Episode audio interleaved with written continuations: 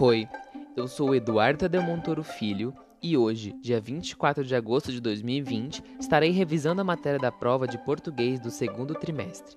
E o terceiro e último tópico do orientador fala sobre o romantismo. E a primeira pergunta é: o que caracteriza o romantismo como período literário?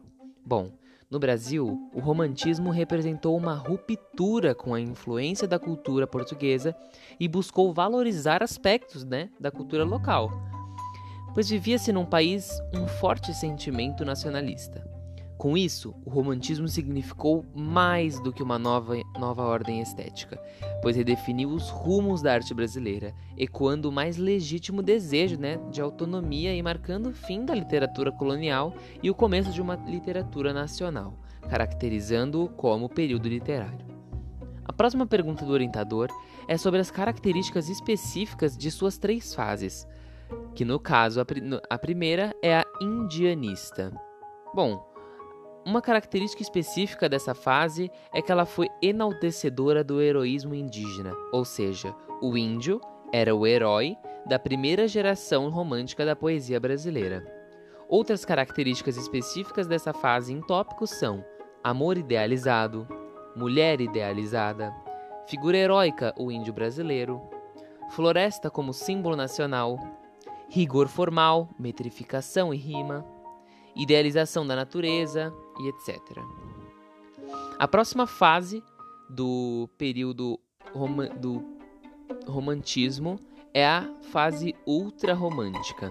Bom, algumas de suas características específicas são centrada nas temáticas do amor e morte, escapismo, pessicismo, saudosismo, egocentrismo, egocentrismo no caso, evasão da, na morte, sofrimento amoroso, exagero sentimental, idealização da vida, da mulher e do amor, mal do século, que é o tédio, a desilusão e a melancolia, o isolamento social do poeta, que é o gênio incompreendido e inadaptado, e um lugar tempestuoso, que era um cenário de tempestade e escuridão que reflete a alma do poeta.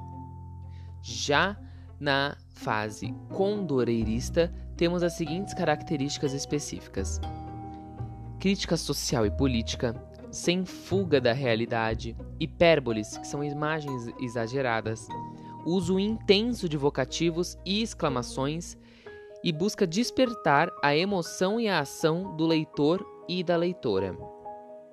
Bom, o último tópico do orientador é sobre reconhecer as suas fases do romantismo num exemplo de trecho de texto publicado naquela época. Bom, como podemos saber se o texto simboliza bem a essência da primeira geração romântica brasileira, que neste caso é a nacionalista? Bom, se um texto tiver caráter nacionalista, significa que ele está falando, ele está falando sobre o amor dos brasileiros pela sua pátria tanto que no próprio hino nacional há uma citação de um poema nacionalista: Do que a terra mais garrida, teus risonhos lindos campos têm mais flores. Bom, como iremos saber se um texto simboliza bem a essência da segunda geração romântica brasileira? No caso, a ultrarromântica. Bom, os poetas dessa geração romântica levaram a extremos a expressão de sentimentos contraditórios, vividos pela maioria deles de modo atormentado, como podemos ver no trecho do poema. Este aqui é um poema é, ultrarromântico. Ai, quando um crânio já não tem mais cérebro, podeis de vinho o encher. E por último, como podemos saber se um texto simboliza bem a essência da terceira geração romântica brasileira?